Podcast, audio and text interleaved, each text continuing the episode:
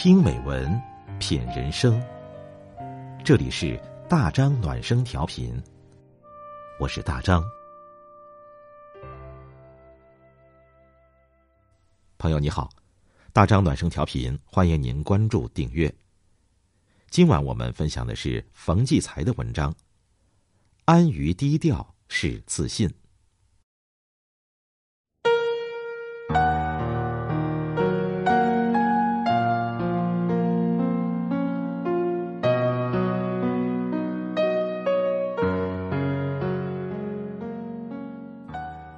在媒体和网络的时代，一个人只有高调，才会叫人看见、叫人知道、叫人关注。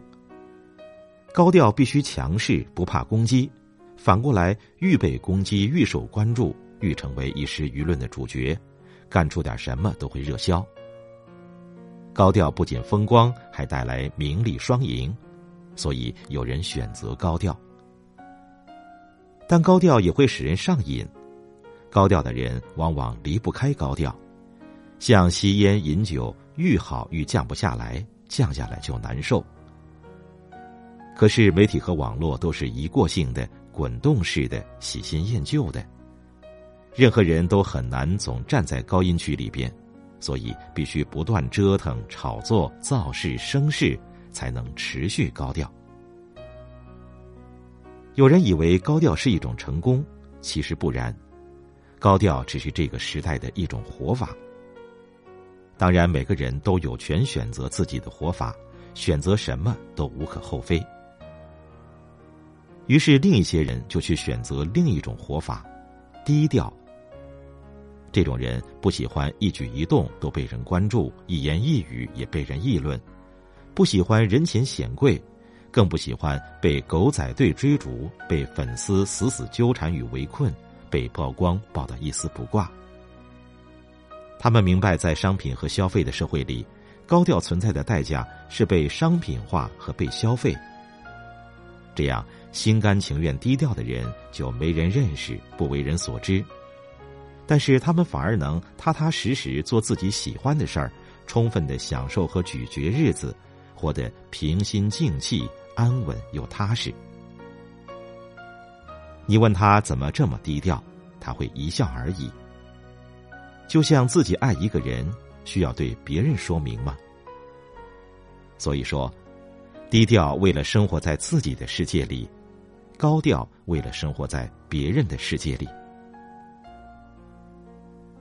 文化也是一样，也有高调的文化和低调的文化。首先，商业文化就必须是高调的。只有高调才会热卖热销，低调谁知道谁去买？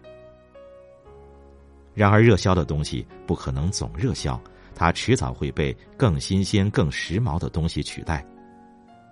所以说，时尚是商业文化的宠儿。在市场上最成功的是时尚商品。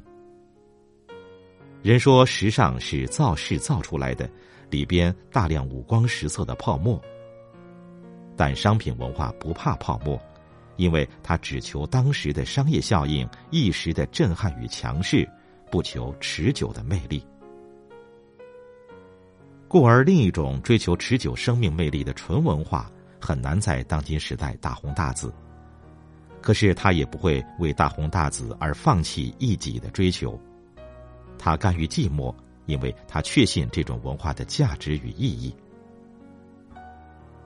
我很尊敬我的一些同行的作家，在市场称霸的社会中，恐怕作家是最沉得住气的一群人。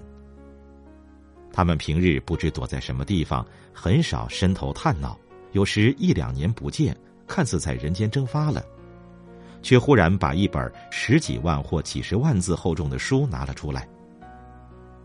他们笔尖触动的生活与人性之深，文字创造力之强，令人吃惊。待到人们去品读、去议论，他们又不声不响扎到什么地方去了？唯其这样，才能写出真正洞悉社会人生的作品来。作家天生是低调的，他们生活在社会深深的皱褶里，也生活在自己的心灵与性情里。所以看得见黑暗中的光线和阳光中的阴影，以及大地深处的糖点。他们天生不是做明星的材料，不会经营自己，只会营造笔下的人物。任何思想者都是这样，把自己放在低调里，是为了让思想真正成为一种时代的高调。享受一下低调吧，低调的宁静、踏实、深邃与隽永。低调不是被边缘、被遗忘，更不是无能。相反，只有自信，才能做到低调和安于低调。